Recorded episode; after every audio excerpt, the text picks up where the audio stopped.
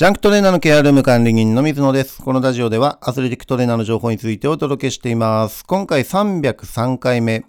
わからなかったら聞いてくださいが無意味というテーマでね、お伝えしていきたいと思います。私は現在プロバスケットボールチームでアスレティックトレーナーとして活動してもう20年ほどになりますので、えートレーナーとしてもね、ベテランの域として活動させていただいています。まあ、いろんなトレーナーの方とね、一緒に仕事をしたり、えインターンの方とかね、学生さんとかで、え教える機会っていうのもあったんですけどね、あの、その時に、まあ、わからなかったら聞いてくださいっていうふうにね、えー、言うんですけど、えー、それがなかなかね、無意味な感じがするので、そこをテーマにしてね、今回お話ししていきたいと思います。で、わからないことが低レベルと思われるっていうふうにね、えー、思われるのが、え嫌だっていう人がね、結構いると思います。で、同レベルでね、あの、一緒に仕事をして、同じトレーナーとして仕事をしているときに、まあ、あの、先にね、えー、そこの、えー、要はチームにいるとか、そういった時にも、わからないことあったら聞いてくださいねっていうふうに言いますし、あとはインターンとかでね、学生が現場実習とかに来た時に、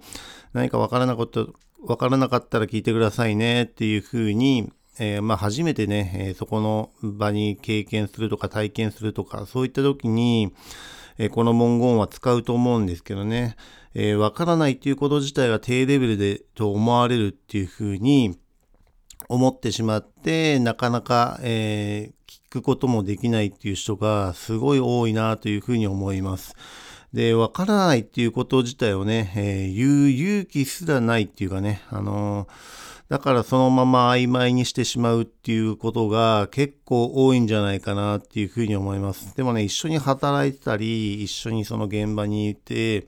えー、その方のね、様子を見ると、えー、そこの部分、あ、ここの部分は分かってるんだな、ここの部分は分かってないんだなっていうのはね、しっかり見透かされているわけですよね。はい。だから、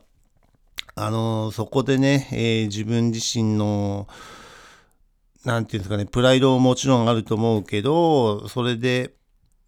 自分自身のね、成長なんか止めてしまうのはもったいないなっていうのはね、すごい感じています。はい。だから、わからないことは正直に聞いた方が自分の成長にね、つながると思いますし、えー、そこら辺がね、あの、なかなか、えー、こちらとしても難しかったりします。特に、えー、同僚っていうかね、同じトレーナーとして、えー、来たりね、アシスタントっていうか、まだ若いトレーナーとかでね、実際にプロチームに来た時に、え、そういったシチュエーションが結構多かったりします。で、こちらとしてもね、あの、指摘すると角が立ったりとかね、え、するシチュエーションもあるので、なかなかあの、直球で言えないっていうこともありますし、えー、この人分かってないんだろうなっていうのは、あの、イメージはつくんですけど、なかなかそこでね、こちらとしても、えー、ズバリ指摘するわけにはいかないんですよね。だからどうしてもないがしろにね、えー、なりがちなシチュエーションが多いんですけど、そこら辺をね、踏まえても、えー、お互いにとって成長につながらないっていうところはやっぱり正直あります。ただ現代ね、やっぱりいろんな部分でパワハラとかモハラとか、そういったところで個人の主張とか尊重とかをね、えー、しっかりとなんか言い出せないっていうのもありますし、えー、年功序列っていうのもね、そこまで今日本だと大きく影響しなくなってますし、あとはね、指定関係とかそういった関係性っていうのもなかなか作れなかったりします。はい。ですから、あの、そこら辺でね、指導する側もズバリ、えー、言っていいことと言っちゃいけないことっていうのが、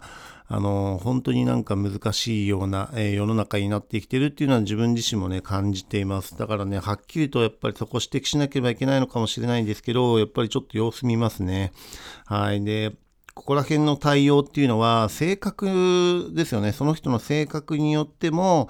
えー、異なるっていうのもありますし、自分だとね、あの、親しくなるっていうか、えー、初回とかじゃなくてね、あの、もう何回も何回もってなって、えー、そういったことを言えるような空気感とか、何ですかね、そういうえー、環境づくりっていうのを、えー、していくようにしています。はい。ですから直球で言うとね、あの結構傷ついたりへこんだりっていう風になってしまうと、後々ね、こっちらとしても、えー、フォローしたりとか処理するのが大変だったりしますので、えー、そこら辺はね、あの、タイミングを見て上からズバッと行くんではなくて、えー、なんかね、あの、ちょっとしたきっかけの時にさらっと言うとかね、そういったところを心がけて、えー、置いています。ですから、まあ、これを聞いてる方でね、あの、実際に自分自身が現場に行って、わからなかったら聞いてくださいねっていうふうに言われた時に、えー、わからないことを質問もできないとかね、えー、解決もできないとか、え、わからないままないがしろにして、えその現場をね、え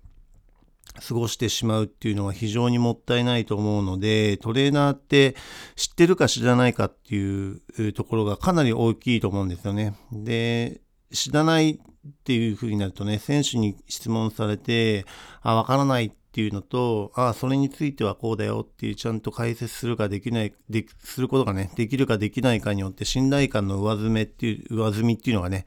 えー、だいぶ違うのかなっていうふうに思いますので、えー、そこら辺も含めてね、あの、対応の仕方っていうのは、自分自身でもね、あの、ちゃんと意識を持ってわからないことを、えー、ちゃんとクリアにするっていうところは必要なのかなっていうふうに思います。で逆に、えー、自分みたいにね、人を指導するような立場に、えー、なった時っていうのは、うまくそこら辺をね、直球で言い過ぎてしまうと、えそこら辺で空気感とかね、あの、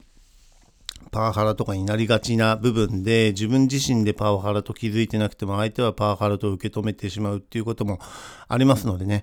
あのそこら辺難しいんですけど、でも本人にとってプラスになるようなところで、えー、うまくコミュニケーションを取っていけたらなっていうふうには常に考えています。自分にとってもね、あのこのテーマ本当に難しくて、どう伝えればいいのかっていうのを